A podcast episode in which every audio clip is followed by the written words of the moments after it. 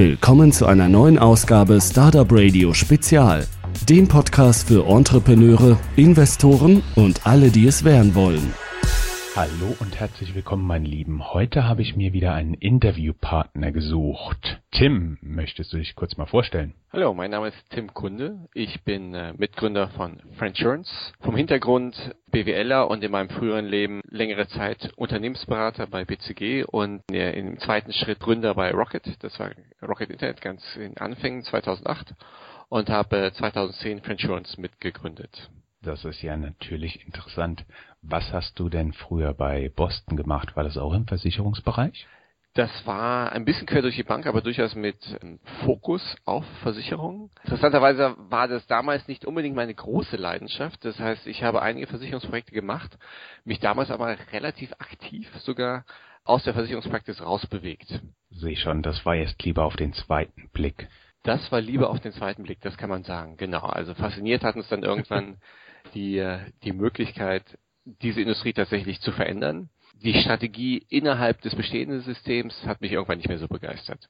Verstanden. Ja, das ist so ein bisschen, das muss man mögen, ne? Äh, das muss man in der Tat mögen, richtig. Und da muss man auch akzeptieren, dass sich halt viele Sachen nicht ändern, obwohl sie eigentlich vielleicht auch einen Tacken besser gemacht werden könnten. Dann bist du bei Rocket Internet gewesen. Richtig. Kannst du vielleicht noch mal so ein bisschen kurz darüber sprechen? Sehr gerne. Ich bin, wie gesagt, BWLer vom Hintergrund, habe an der WHU studiert. Die muss man nicht kennen, kann man kennen. Ist eine, eine Business School, die äh, inzwischen die, die Berliner äh, Internetszene ganz gut durchsetzt hat.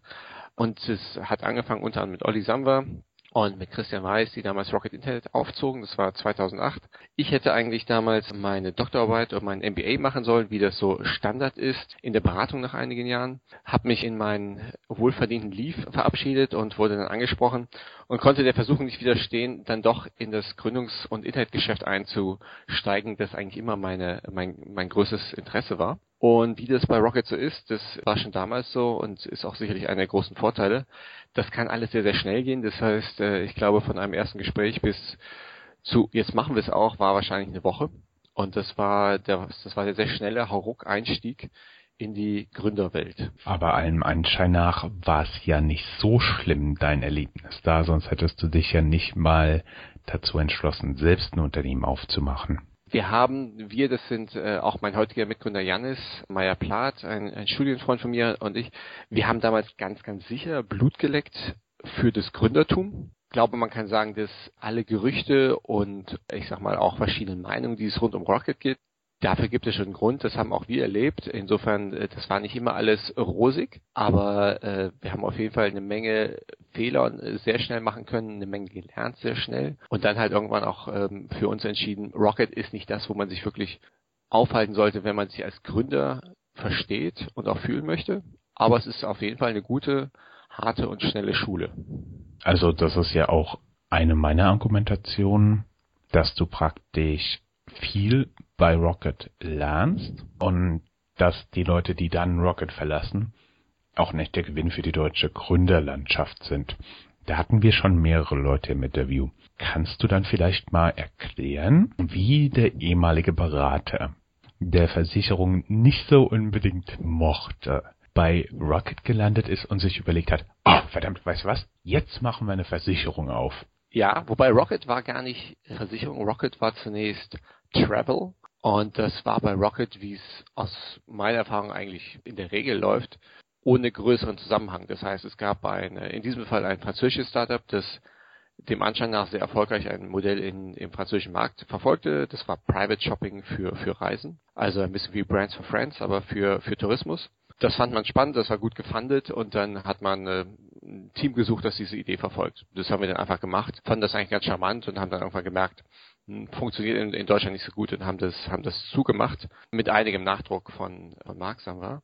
Die Entscheidung, äh, wieder in den Versicherungsbereich zu gehen, ist erst nach der Rocket-Zeit entstanden als wir, das heißt Janis und ich, zum einen Sebastian, unseren dritten Mitgründer, kennengelernt haben und zum anderen damals in zwei Strängen eigentlich nach einer neuen Idee gesucht haben für die Gründung. Das eine halt ein Brainstorming-Prozess, wo wir einfach Ideen durchgefühlt haben und aufgeworfen haben und das andere ein eher systematischer Prozess, ein bisschen beratermäßig, wo wir halt geschaut haben, was sind die großen Industrien, was sind die großen Trends und was kann man da eigentlich noch alles an interessanten Sachen machen. Und äh, letztlich war es dann so, dass Versicherung wirklich einer der Bereiche war, wo also mit Ausnahme der, der Vergleichsplattformen, der Aggregatoren, wirklich wahrnehmbar nichts an Innovation stattgefunden hatte. Eine der größten Industrien weltweit und halt eine, eine Industrie, die im Kern, so viel hatte ich aus Beraterzeiten dann doch noch mitgenommen oder die Transferleistung haben wir damals erbringen können, die im Kern ja ein bisschen wie ein soziales Netzwerk funktioniert. Sprich, Versicherungen sind eigentlich so entstanden, dass es zum Zusammenschluss von, von kleinen Gruppen kam. Also gleiche, gleichen Berufsgruppen oder, oder auch Dörfer, Großfamilien etc., um sich eben gegen solche Ereignisse wie Feuer, wie Ernteausfall, Flut und so weiter gegenseitig äh, abzusichern. Daraus sind Versicherungen entstanden. Also im Kern eine sehr soziale Idee. Und das ist eigentlich auch das, was uns damals begeistert hat, ist, dass A, es ist eine riesige Industrie, wo man ganz, ganz viel machen muss, das war, äh, oder machen kann an Innovation, das war eine Arbeitshypothese. Und B, dass das inzwischen an, an Trends äh, rund um Verknüpfung, Verbindung an Netzwerken äh, im digitalen Bereich aufgekommen ist, muss sich irgendwie auch übertragen lassen können auf Versicherungen, um damit halt Innovation zu betreiben und Sachen besser machen zu können. Also ich habe ja jetzt so ein bisschen den Schalk im Nacken ja. und würde da gerne noch mal so ein bisschen bei eurer, ja, ich nenne es mal zwei Stränge Innovationsstrategie, einmal strukturiert, einmal unstrukturiert nachbohren. Ja. Also dieser unstrukturierte Teil hört sich für mich so nach einer Gruppe von Jungs an, die mit einem Bier um eine Wasserpfeife rumsitzen und sich Ideen zuwerfen. Ganz richtig. Das haben wir auch immer wieder mal gemacht. Je länger man dabei ist, desto weniger von diesem etwas naiven Ansatz trägt man auch in sich. Aber das ist manchmal durchaus produktiv und kann vor allem, egal ob mit oder ohne Wasserpfeife, eine Menge Spaß machen. Definitiv. Und für die Gründer, die das Ganze jetzt auch mal gerne methodisch angehen wollen würden, wie seid ihr denn daran gegangen, diese Trends aufzuspüren und euch diese Marktgrößen zu besorgen? Für die Trends sowohl als auch wie für die, für die Marktgrößen ist es eigentlich relativ einfach, sich Studien zu besorgen. Ich müsste jetzt lügen, es gibt alle möglichen Trend Monitors, heißen die in der Regel, die halt gerade die digitalen Trends aufspüren und beschreiben. Das gibt's von großen VCs oder von äh, Research-Organisationen, zum Beispiel dem, dem Gartner Institut etc. Und ganz ähnlich gibt es natürlich auch Studien dazu, wie groß verschiedene Märkte sind. Am aller einfachsten ist wahrscheinlich Wikipedia, aber ansonsten für den Versicherungsbereich gibt es halt Versicherungsvereine oder Assoziationen, die sowas aufstellen. In Deutschland ist es zum Beispiel der GDV, der bringt alle möglichen Statistiken raus. Äh, interessant, ich hatte es letztens nochmal nachgeschaut, weil ich es nicht glauben konnte, aber allein für die Sachversicherung in den Top 5 Märkten, also USA, Deutschland und noch drei weitere, sind die Prämien insgesamt 40 mal so groß wie die globale Musikindustrie. Nur mal so, so ein ganz grobes Gefühl zu geben. Ja, da sind noch keine Lebensversicherungen drin, da sind paar zig oder hundert andere Märkte noch gar nicht mit reingerechnet. Also wie gesagt, das ist ein riesiger, riesiger Markt und darauf stößt man doch relativ schnell, wenn man sich ein bisschen damit beschäftigt. Dann sollten wir vielleicht noch so ganz kurz mal anreißen, dass es ganz unterschiedliche Versicherungen gibt. Also wie du schon gesagt hast, es gibt Sachversicherungen, was du zum Beispiel so kennst, Feuerversicherung, ne? So eine klassische Quelle Richtig. der Versicherung. Und was gibt es dann noch? Die gröbste Unterscheidung, die man eigentlich kennt, einmal nach Kategorien oder dem Risiko, das versichert wird. Da findet üblicherweise eine Unterscheidung statt in Life, also Leben und Non-Life, also Nicht-Leben. Leben dann wiederum, das kann auch sowas sein wie ein Risikoleben, eine Risikolebensversicherung, also wirklich der konkrete Todesfall wird versichert und im, bei Eintritt gibt es eine bestimmte Geldsumme, die man erhält. Äh, viel, viel größer noch ist der Markt, insbesondere halt Richtung, Richtung Rente, Richtung Altersvorsorge, wo also diese Lebensversicherung letztlich ein Anlageprodukt ist das oft halt auch steuerlich unterstützt wird. Das ist ein ganz, ganz großer Bereich, der insofern eine Menge Komplexität mit sich bringt, als dass man wirklich halt sehr lange Zeitperioden auch planen und, und simulieren muss, ja, weil so eine Rente tritt in der Regel dann erst in einigen Jahrzehnten ein und da muss man eine Menge auch entsprechend modellieren. Non-Life, da gibt es dann halt wieder ganz viele unterschiedliche Gruppen, da geht es eigentlich um konkrete Risiken an Gegenständen oder, oder Ereignissen, die da abgesichert werden. Also klassischerweise gibt es in der Privatversicherung gibt es äh, private Haftpflichtversicherung, ganz übliche Hausrat, Gebäude, Rechtsschutzversicherung und dann die größte Privatsegment Kfz und dann noch eine Reihe an kleineren Nischen. Und dann gibt es jetzt neben dem Risiko, das versichert wird, eben noch eine Unterscheidung darunter, wer denn eigentlich versichert wird. Ist es eine Privatperson oder ist es ein Gewerbe, also ein Unternehmen? Das sind so die unterschiedlichen Sichtweisen. Kranken ist ja nochmal ein ganz eigener großer Bereich und ob der mit reinsortiert wird und wo der reinsortiert wird, hängt auch ein bisschen davon ab, wie die Krankenversicherung im jeweiligen Markt organisiert ist. So, jetzt sind wir mal im Schweinsgalopp durch diese ganzen Versicherungen durch. Kannst du jetzt mal erklären, was Friendsurance genau ist und wie ihr dort in diesen Markt reinpasst? Sehr gerne. Friendsurance ist zum einen ein Unternehmen, das als Makler tätig ist, als Versicherungsmakler, ganz klassisch. Das ist unsere Organisationsform. Das heißt, wir sind keine Versicherung, sondern wir bieten Produkte verschiedener Versicherer an oder arbeiten mit verschiedenen Versicherern und sehen unsere Hauptaufgabe darin, unsere Kunden, das heißt die Versicherten, zu betreuen, ihnen zu helfen und auch bei der Auswahl von Versicherungen zu unterstützen. Pensions ist zum anderen ein Konzept und dieses Konzept ist das erste Peer-to-Peer-Versicherungskonzept weltweit. Also das heißt, es ist wirklich eine Innovation made in Berlin, äh, die wir ins Leben gerufen haben. Und dieses Konzept sieht vor die Einführung, die Etablierung einer neuen Risikoschicht, einer Peer-to-Peer-Risikoschicht. Das heißt, konkret verlagern wir kleine Versicherungsschäden im Sachversicherungsbereich in das soziale Netzwerk. Das heißt, bei uns werden kleine Gruppen gebildet oder bilden sich kleine Gruppen von in der Regel zehn Versicherten und innerhalb dieser Gruppen können kleine Schäden abgefangen werden, reguliert werden, ohne dass dahinter ein Versicherungsunternehmen stehen muss, das diese kleinen Schäden ebenfalls unterstützt. Wir kombinieren dann aber dieses Peer-to-Peer-Element mit klassischen Versicherungen, also einer AXA, einer Allianz, einer Ergo. Und diese klassischen Versicherungen tragen große Risiken. Das heißt, es ist ein Hybrid zwischen einem Peer-to-Peer-Play und einer klassischen Versicherung. Es ist kein reiner Peer-to-Peer-Ansatz. Das ist das Konzept. Und dann gibt es, ist Insurance eine, eine Value Proposition, Neudeutsch. Das heißt, ein Kundennutzen. Und dieser Kundennutzen sieht so aus, dass durch Anwendung unseres Konzepts Versicherungen bis zu 40 Prozent günstiger werden und zwar gibt es jedes Jahr Beitragsrückzahlungen für unsere Kunden, dafür, dass die Kunden über uns versichert sind, in diesen Gruppen zusammengeschlossen sind. Und äh, diese Beitragsrückzahlungen hängen davon ab, ob diese Gruppen schadensfrei waren oder nicht. Bei Schadensfreiheit gibt es bis zu 40 Prozent der Beiträge zurück. Sollte keine Schadensfreiheit vorliegen, dann reduziert sich die Rückzahlung oder entfällt im schlimmsten Falle. So, wenn ich das jetzt richtig verstanden habe und einfach mal so ein bisschen dilettantisch als Nicht-Versicherungsmensch zusammenfassen kann. Du hast praktisch so eine erste Schicht oder Layer, mhm. wo die, wo die Gruppe zahlt. Das bedeutet, ich komme zu euch und ihr steckt mich dann in eine Gruppe. Ist das richtig? Das ist richtig, genau. Und tatsächlich, äh, ganz zu Anfang stecken wir dich auch erst einmal in eine Gruppe. Das kannst du aber dann im Nachhinein jederzeit anpassen. Also das kann man sich wirklich vorstellen wie ein soziales Netzwerk. Das heißt, du hast deine Verbindungen und du hast volle Kontrolle darüber, mit wem du eigentlich verbunden bist. Und wir stecken dich aber am Anfang erst einmal in eine Gruppe, damit der Start besonders einfach ist. Das heißt, du hast erstmal deine Gruppe und dann kannst du sie im Nachhinein äh, abändern und verwalten. Okay, verstanden. Und diese Gruppe zahlt dann ihren Versicherungsbeitrag oder ihr Premium auf ein Konto von euch und das lagert dann da erstmal und wenn ein Schadensfall kommt, wird erstmal davon gezahlt und wenn das Geld nicht reicht oder der Schadensbetrag höher ist, dann geht ihr erst an die Versicherung hinten dran.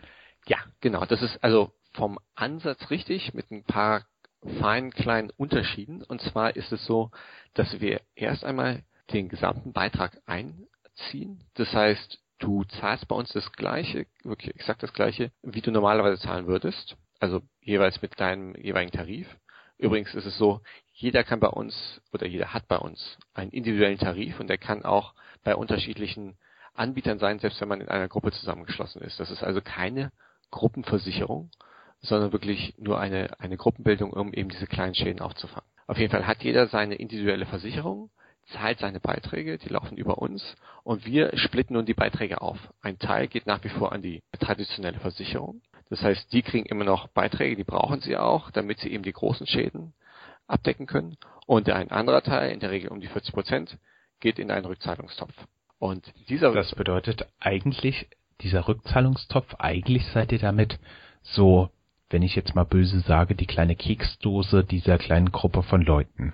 Das ist ja gar nicht böse. Äh, wir sind, ja. wir sind, genau, wir sind die, die, die Kriegskasse für, für Schäden, für, für kleine Schäden. Und genau wie du gesagt hast, wenn jetzt ein Schaden entsteht, dann wird erstmal aus dieser Kriegskasse was genommen, allerdings immer nur bis zu einem maximalen Betrag von 50 Euro pro individueller Kriegskasse. Das wird zusammengenommen und daraus wird halt der Schäden bis zu einem bestimmten Betrag abgedeckt. Und wenn diese Kriegskasse nicht ausreichen sollte, dann, genau wie du gesagt hast, springt die Versicherung ein. Okay, und ich verstehe hier den Nutzen, weil sich die Versicherung ja nicht mit diesen kleinen Schadensbeträgen unter 50 Euro ähm, auseinandersetzen muss. Ich meine, da muss im Zweifelsfall ein Bearbeiter drin sein, das kostet den Zeit, der muss sich einlesen, der muss eine Entscheidung treffen, der muss es weitergeben. Und das macht schon Sinn aus Seite der Versicherung. Das macht auch Sinn, wenn du genau die gleichen Beiträge bezahlst, auf Seiten der Zahlenden. Mhm.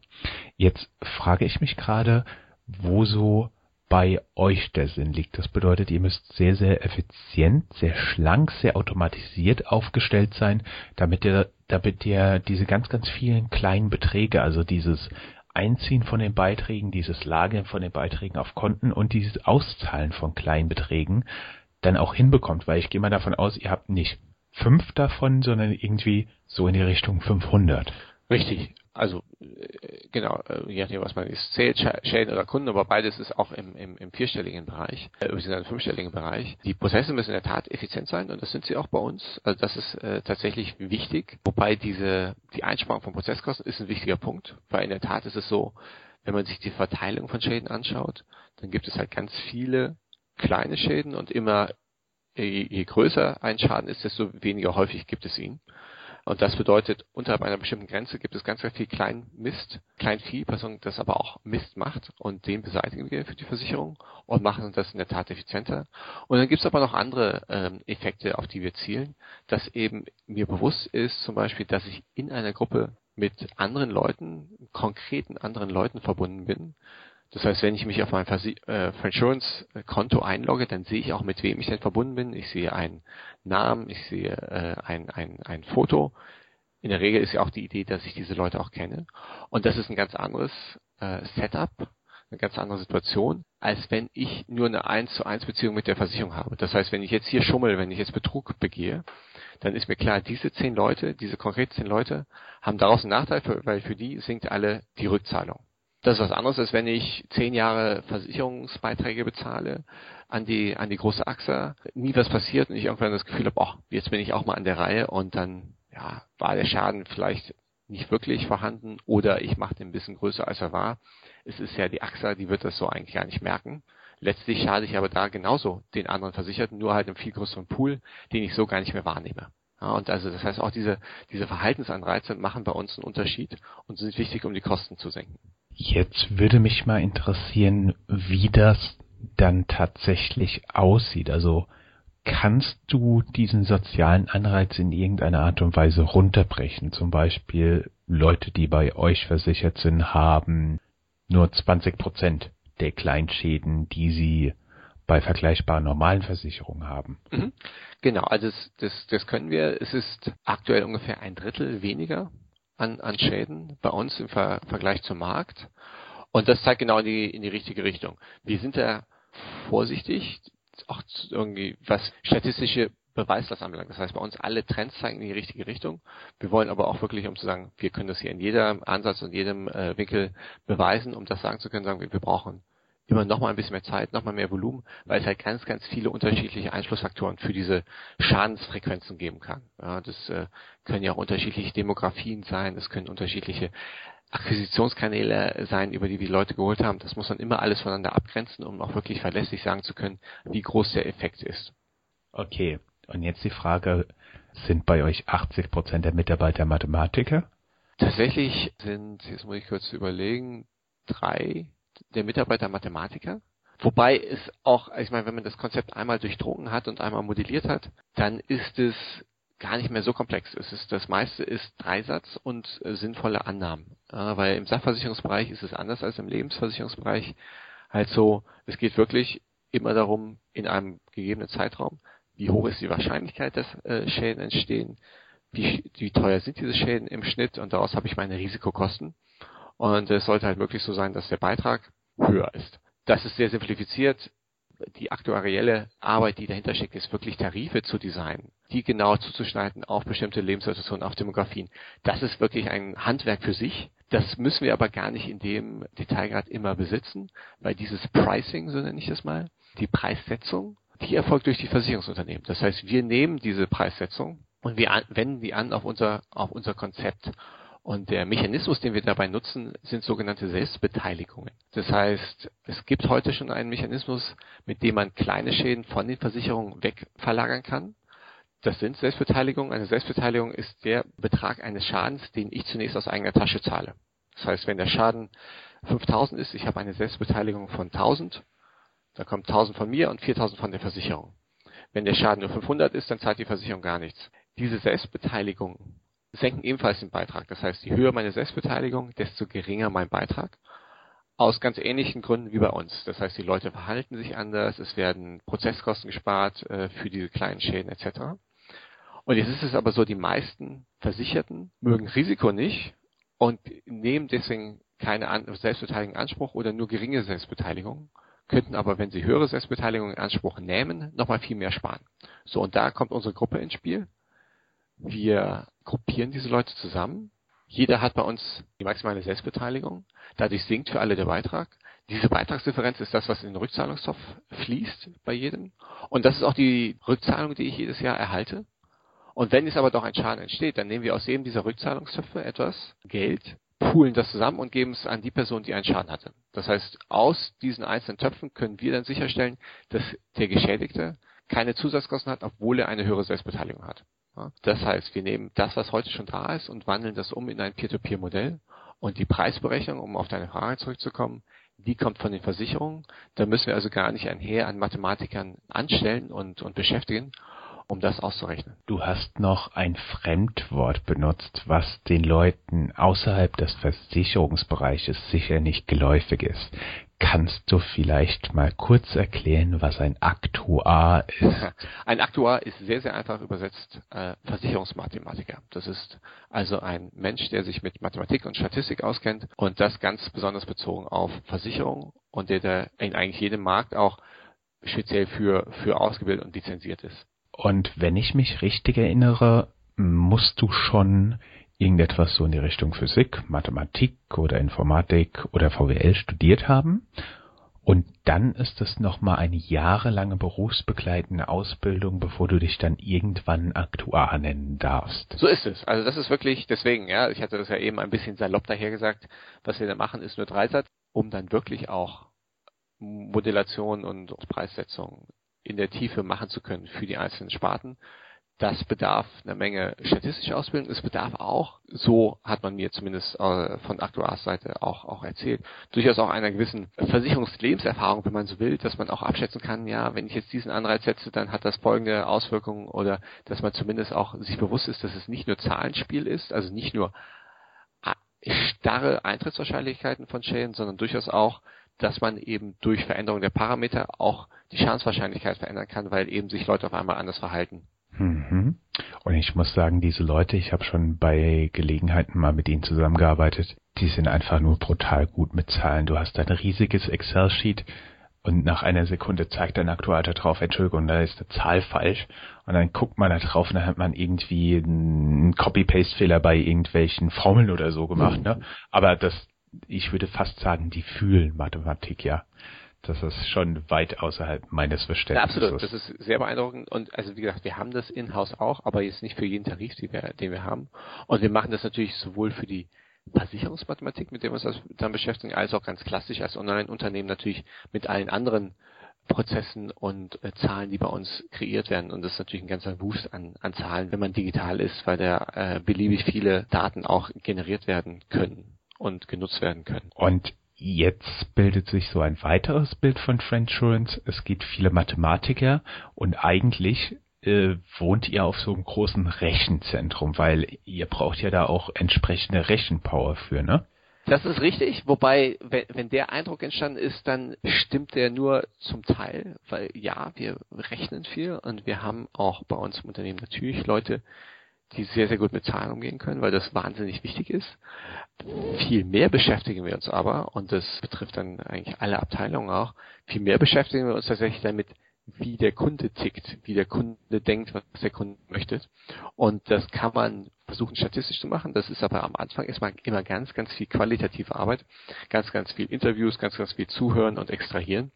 Und das ist deswegen bei uns so wahnsinnig wichtig, weil wir ein neues Konzept einführen in einem Markt, mit dem sich die Kunden in der Regel ungern beschäftigen, wo es eine Menge Verunsicherung gibt und wo man dementsprechend wirklich ganz, ganz fein ausbalancieren muss, mit welchem Argument, mit welchen Erklärungen, mit welcher Kommunikation tritt man eigentlich an den Kunden heran, um ihn überhaupt hinter hinterm Ofen herzulocken für das, was man ihm zu bieten hat. Das stimmt. Wenn ich jetzt noch so ein bisschen so mal kurz an eurem Geschäftsmodell rumquissen darf. Mhm. Das bedeutet, ihr müsst sehr, sehr viel Zeit und Hirnschmalz in die Prozesse investiert haben, dass das Ganze möglichst schlank ist. Ihr müsst auch euch ziemlich viel Gedanken darüber gemacht haben, wie ihr das alles möglichst effizient und möglichst schlank aufstellt, also möglichst wenig Mitarbeiter, ausreichende, aber nicht zu teure Rechnerkapazität und sehr, sehr schlanke Prozesse. Das bedeutet, ihr seid praktisch so das Versicherungsgegenstück zu einem Marathonläufer. Sehr, sehr schlank, aber genau das, was, was er machen soll. Er rennt nämlich. Mhm. Das Bild kann man so zeichnen. Also die Versicherungsbranche ist konservativ, das kann man, glaube ich, mit aller Deutlichkeit so sagen. Das hat in Teilen auch seinen Vorteil. Das bedeutet aber natürlich, wenn man etwas verändern möchte, wenn man Innovation betreiben möchte, dann muss man einen langen Atem mitbringen. Insofern passt das Bild vom Marathonläufer. Das hängt auch damit zusammen, dass es nochmal besondere regulatorische Anforderungen gibt, rechtliche Anforderungen. Man kann da nicht einfach mal so ein bisschen rumspielen, rumexperimentieren. Das hat ja auch durchaus sein, sein Gute. Hier geht es um, um sehr ernste Dinge. Aber das bedeutet halt auch, dass man sich darauf einstellen muss, dass man alles gleich über äh, von heute auf morgen geht. Das ist immer noch, das war immer und das ist immer noch Maxime bei uns intern. Aber sobald man externe Abhängigkeiten hat, dauert es auch gerne mal einen Monat, ein halbes Jahr, zwei Jahre. Insofern ja, Marathonläufer trifft es da ganz gut. Und ihr seid auch äh, rechtlich gesehen dann eine Versicherung? Nein, wir sind keine Versicherung, sondern wir sind Versicherungsmakler. Das heißt, wir, wie gesagt, stehen auf Seiten des Kunden, betreuen Kunden, stehen ihm zur Seite für Fragen. Wir vermitteln Verträge und Tarife verschiedener Versicherungsanbieter am deutschen Markt, die wir auch vergleichen für unsere Kunden, die das anbieten. Wir selbst, und das ist der große Unterschied zu einer Versicherung, dürfen und haben keine Risiken auf in unseren Büchern, wie man da sagt. Das heißt, wir können dir nicht sagen, hey, wenn du den, den Schaden hast, dann kriegst du von uns Geld, solange du nur regelmäßig Beiträge zahlst. Das muss immer eine Versicherung machen. Verstanden. Und damit habt ihr sehr wahrscheinlich auch jemand, der für euch die ganzen Zahlungen macht und dieses ganze Geld verwaltet, der dafür lizenziert ist. Richtig. Also das heißt, der Teil der Beiträge, der, der nicht mehr an die Versicherung fließt, an einen dritten, an eine dritte Versicherung, die das verwaltet für uns, sodass wir da abgesichert sind und vor allem der Kunde, das ist das Wichtige, voll abgesichert ist. So langsam ergibt sich da ein sehr interessantes Bild bei mir im Kopf. Ich finde das echt interessant. Das freut mich. Und Mich auch. Und jetzt, jetzt mal angenommen, du hast ja gerade einen Schadensfall, also etwas geht wirklich kaputt, angesprochen. Wie funktioniert das? Also der Kunde geht dann praktisch auf euch zu mhm. und wenn das so im Kleinbereich ist, macht ihr das und wenn es größer ist, tretet ihr an die Versicherung heran, bei der er versichert genau. ist? Genau, so funktioniert's. Genau. Und das ist die generelle Regel. Kleiner Schaden wird direkt bei uns dann auch administriert. Großer Schaden wird an die Versicherung weitergereicht und von ihr bearbeitet, weil sie das auch machen muss und möchte. Und wenn es unklar sein sollte, ob es nur ein großer, ein kleiner Schaden ist, dann wird erstmal Rücksprache gehalten und im Zweifel halt auch mit der Versicherung gesprochen. Das lässt sich aber in der Regel relativ früh dann auch äh, abgrenzen, in welche Richtung es geht. Mhm. Und also da hatten wir uns schon mal ganz kurz im Vorgespräch unterhalten. Eigentlich geht ihr damit ja praktisch zurück zu den Wurzeln des Versicherungsgeschäftes. Absolut. Also wir hatten uns, Absolut, wir hatten uns genau. schon mal drüber unterhalten. Das sind, das sind praktisch so Gemeinschaften gewesen, die sich gegenseitig abgesichert haben, also versichert haben. Da gab es auch so einen Pott von Geld. Und wenn was passiert ist, hat das jemand ausgezahlt bekommen, ne?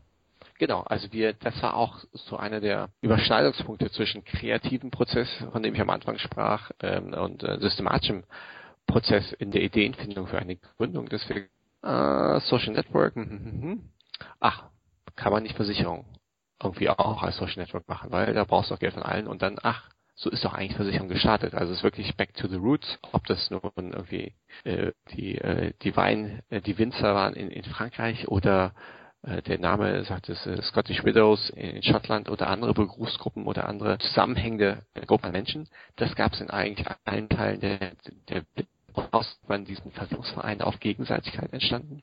Das heißt, diese Systeme sind einfach immer größer geworden und die gibt es auch heute noch auch wenn diese, diese ursprüngliche, äh, dieser ursprüngliche Gedanke eben nicht mehr wirklich zu erkennen ist. Und genau das wollten wir ändern mit dem Hintergrund der Kostenersparnis entlang einiger Dimensionen, über die wir schon gesprochen haben. Also besseres Verhalten, weniger Betrug, aber auch geringere Prozesskosten. Das habe ich jetzt alles verstanden. Und was mich jetzt noch so ein bisschen interessieren würde, wie ist das denn mit diesen einzelnen Pools, also sprich diesen Gruppen, denen ich zugeordnet bin?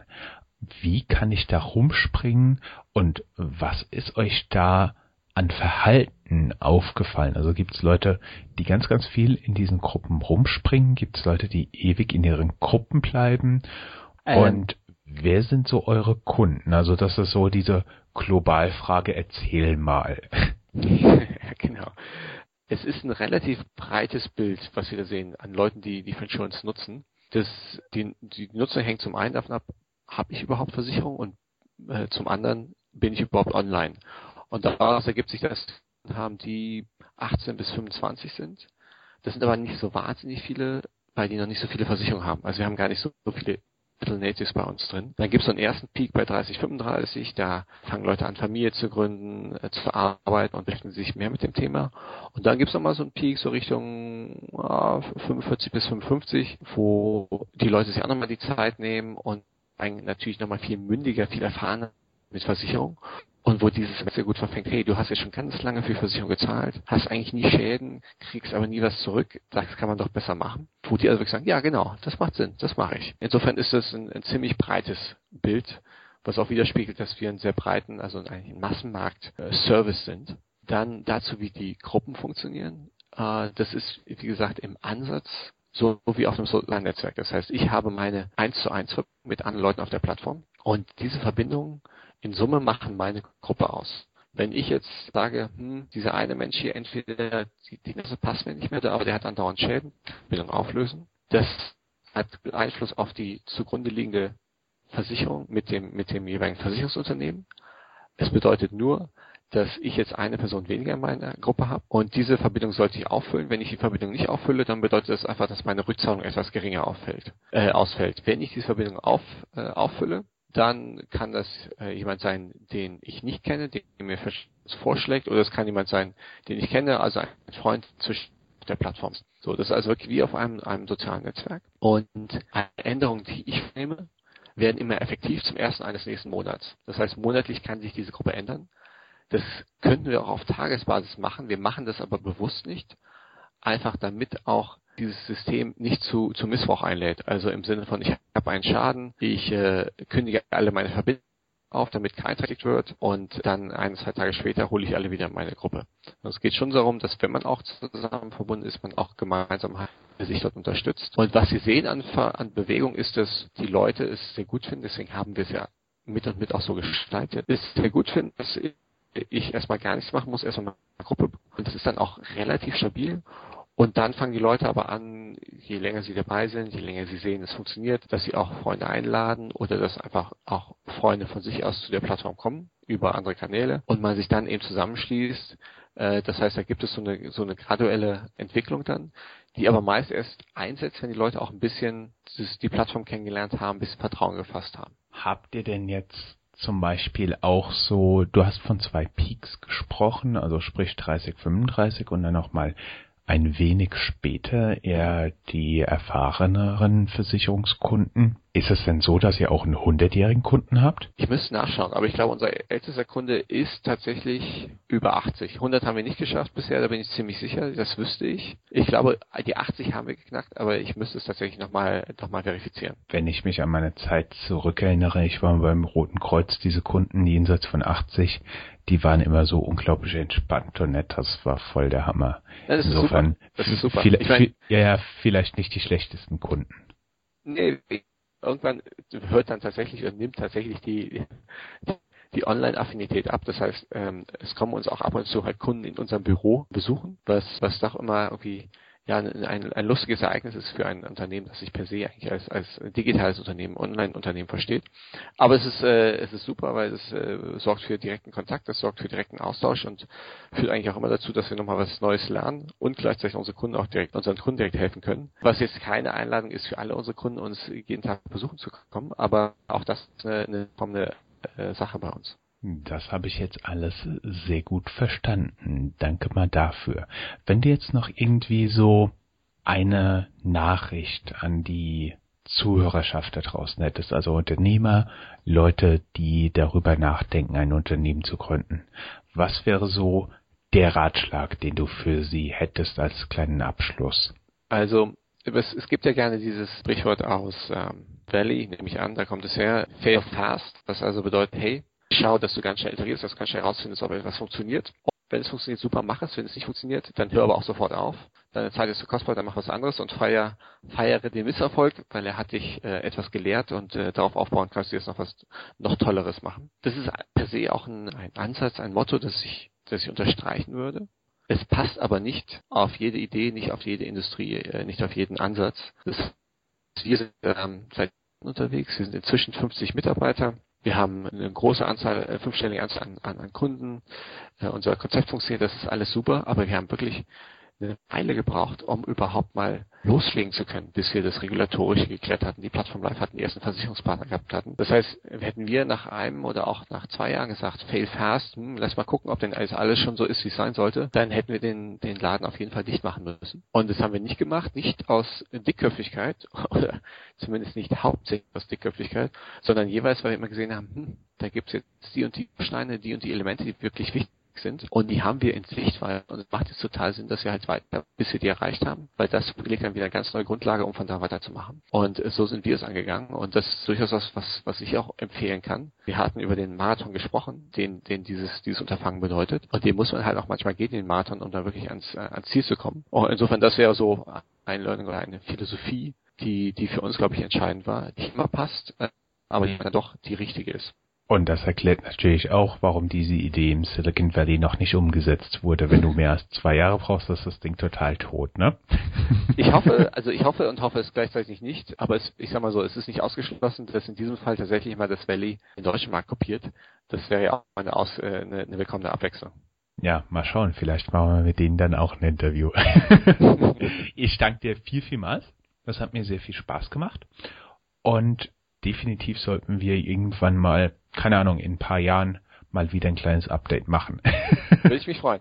Jörn, das war super, vielen Dank. Und dann, äh, genau, berichten wir in ein paar Jahren dann hoffentlich, äh, wo wir stehen und äh, was sich seitdem alles ereignet hat. Wunderbar. Danke dir. Ciao, ciao. Ciao.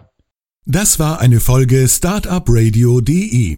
Weitere Gespräche mit Gründern, Investoren und Organisatoren von Startup-Events findet ihr auf www.startupradio.de.